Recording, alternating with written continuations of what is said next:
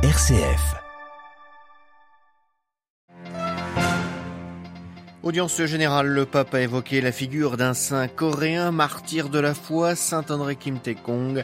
L'occasion pour François de revenir sur le fait que le témoignage de l'évangile en temps de persécution peut porter beaucoup de fruits et qu'il aide à se relever quand on tombe. On y revient juste après les titres. Le gouvernement britannique veut prendre de nouvelles mesures pour réduire l'immigration. Cette fois, ce sont les étudiants étrangers qui sont dans sa ligne de mire. Les juifs ultra-orthodoxes choyés par le gouvernement israélien, le budget prévoit de financer les études rabbiniques, ce qui provoque le vif mécontentement de l'opposition. Semaine laudate aussi pour la préservation de la maison commune. En Uruguay, la sécheresse est telle que les réserves en eau potable se comptent en jours. Radio Vatican, le journal, Xavier Sartre.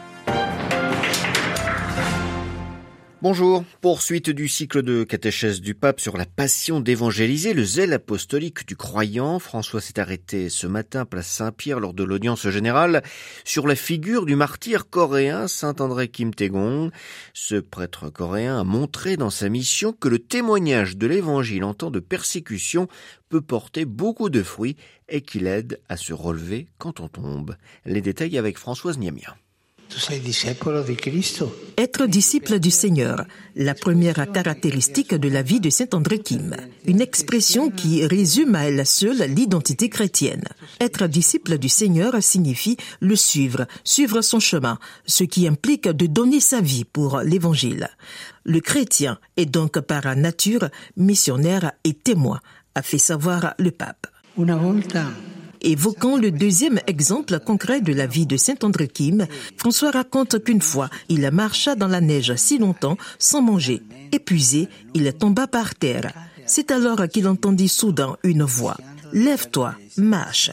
Entendant cette voix, André se redressa, distinguant presque l'ombre de quelqu'un qui le guidait, confie le Saint-Père. Cette expérience du grand témoin coréen fait comprendre un aspect très important du zèle apostolique, souligne le pape, celui du courage de se relever quand on tombe. Quelle que soit la difficulté de la situation, nous ne devons pas lâcher prise et nous ne devons pas renoncer à poursuivre ce qui est essentiel dans notre vie chrétienne, à savoir l'évangélisation, a conclu le successeur de Pierre. Françoise Niamien. Et à l'issue de l'audience générale, le pape a commémoré la journée mondiale de prière pour l'Église catholique en Chine, en présence d'aumôniers de la communauté catholique chinoise en Italie. François assure de son souvenir exprime sa proximité avec nos frères et sœurs en Chine, en partageant leurs joies et leurs espérances tout en étant attentif à tous ceux qui souffrent, aux pasteurs, aux fidèles, afin que dans la communion et la solidarité de l'Église universelle, ils puissent trouver consolation et encouragement. Pour plus de précisions sur cette audience générale, une seule adresse, bien évidemment, www.vaticannews.va. La ville russe de Belgorod n'en a pas fini avec les attaques pro-ukrainiennes. La nuit dernière, plusieurs drones ont été lancés sur la région. Des véhicules, des maisons et des bâtiments publics ont été endommagés. Aucune victime n'est à déplorer, a annoncé le gouverneur du territoire russe.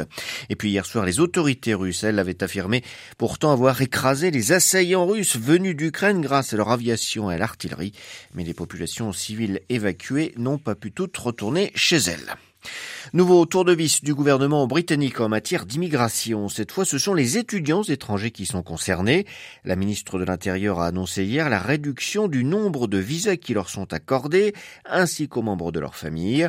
L'exécutif veut montrer qu'il agit pour faire baisser le solde migratoire qui a fortement augmenté depuis le Brexit, alors que la sortie du Royaume-Uni de l'Union européenne était notamment motivée par la volonté de reprendre le contrôle des frontières. À Londres, Jean Jaffré. La ministre de l'Intérieur, Sula Braverman, veut, affirme-t-elle, mettre fin aux abus pour protéger les services publics, santé, éducation et logement. Dès l'année prochaine, seulement les étudiants en troisième cycle de recherche pourront faire venir leurs partenaires et leurs enfants. Depuis 2019, leur nombre a été multiplié par 8, soit 136 000, en grande majorité des Nigérians, des Indiens et des Pakistanais et il ne sera plus possible de transformer un visa pour étudier en visa de travail avant d'obtenir un diplôme. En 2021, le pays comptait 325 000 étudiants étrangers qui paient des droits trois fois plus élevés que les étudiants britanniques. Ce secteur pèse 42 milliards de livres par an. Les universités en dépendent pour leur équilibre budgétaire et financer entre autres la recherche. Enfin, c'est important pour le rayonnement international du Royaume-Uni. Ces dernières mesures qui ne feront pas sensiblement baisser le solde migratoire, sont contestés jusque dans les rangs du Parti conservateur. Mais c'est l'immigration illégale, il n'y a pratiquement pas de route légale, qui risque de lui faire perdre une partie de son électorat aux prochaines législatives. Londres. La Grèce en route vers un nouveau scrutin, faute de majorité absolue à l'issue des législatives de dimanche dernier. La présidente de la République a nommé aujourd'hui le président de la Cour des comptes, Ioannis Sarmas pour former un gouvernement intérimaire dont la mission sera essentiellement d'organiser les prochaines élections prévues d'ici fin juin. Pas d'évolution au Soudan, les combats se poursuivent toujours, même s'ils ne sont pas aussi intenses qu'hier.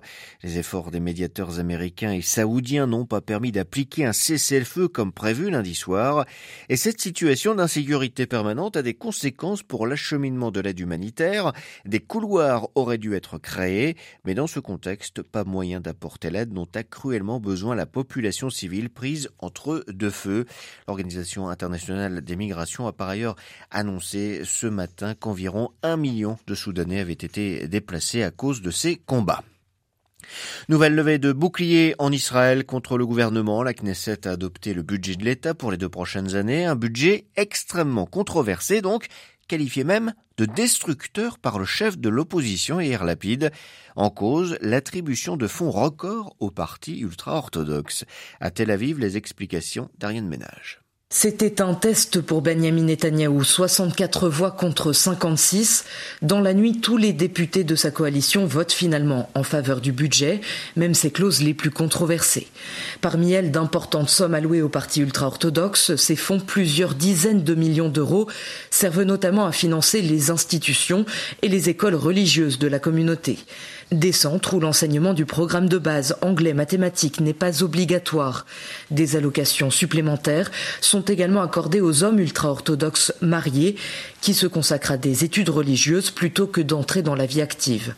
Devant la Knesset à Jérusalem, des milliers de personnes ont manifesté hier soir contre l'adoption de ce budget. De nouveaux rassemblements contre le gouvernement sont d'ores et déjà annoncés, d'autant plus que juste après le vote, Benjamin Netanyahou s'est dit prêt à relancer son projet de refonte du système judiciaire, un projet qui divise profondément le pays et pousse chaque semaine des dizaines de milliers d'Israéliens dans les rues. À Tel Aviv, Ariane Ménage pour Radio Vatican. C'est la semaine Laudato aussi, du nom de l'encyclique du pape François publiée il y a exactement huit ans, une semaine dédiée à la protection de notre maison commune, une protection plus que nécessaire au vu des différentes catastrophes naturelles liées au changement climatique, pluie diluvienne en Italie la semaine dernière par exemple, mais aussi sécheresse historique en Uruguay, à tel point que ce pays d'Amérique latine se retrouve en situation d'urgence hydrique, ce qui fait que les Uruguayens manquent d'eau potable. D'après les prévisions du gouvernement, il ne leur resterait que 15 jours de réserve d'eau. À Buenos Aires, les explications de Caroline Vick. En novembre dernier, les réserves en eau douce atteignaient 65 millions de mètres cubes. Aujourd'hui, il ne reste que 6 millions de mètres cubes, soit 10 fois moins. La principale source d'eau douce de la zone métropolitaine sera donc bientôt à sec s'il ne pleut pas. Avec une consommation dans la région de Montevideo de 240 000 mètres cubes par jour, il ne resterait donc que 15 jours de réserve d'eau environ. Face au manque d'eau potable naturelle, mais aussi à l'augmentation du taux de sel dans cet or liquide, aujourd'hui plus que jamais valorisé, vente d'eau en bouteille a triplé ces derniers jours. De plus, le gouvernement a annoncé la construction d'un nouveau barrage pour garantir la stabilisation du niveau de l'eau. De leur côté, les Uruguayens sont priés de boire un litre d'eau maximum par jour, de réutiliser l'eau du riz et des pâtes pour cuisiner, de ne pas arroser les plantes et d'éviter d'ajouter du sel aux aliments en raison du haut niveau de sodium dans l'eau. La pluie est attendue pour la semaine à venir, mais elle pourrait ne pas être suffisante. Dans ce cas, l'Argentine et le Brésil, les deux voisins de l'Uruguay aux ressources naturelles énormes pourrait exporter de l'eau pour couvrir la demande locale uruguayenne. À Buenos Aires, Caroline Vic pour Radio Vatican. Les États-Unis renforcent un peu plus leur influence dans le Pacifique après avoir signé un accord avec la Papouasie-Nouvelle-Guinée permettant à sa marine et à son aviation euh, d'utiliser les ports et aéroports du pays. Washington a conclu aujourd'hui un autre accord de sécurité avec la Micronésie, un texte qui renouvelle une alliance vieille de 20 ans. L'objectif est bien pour l'administration américaine de contrer l'influence de la Chine dans la région.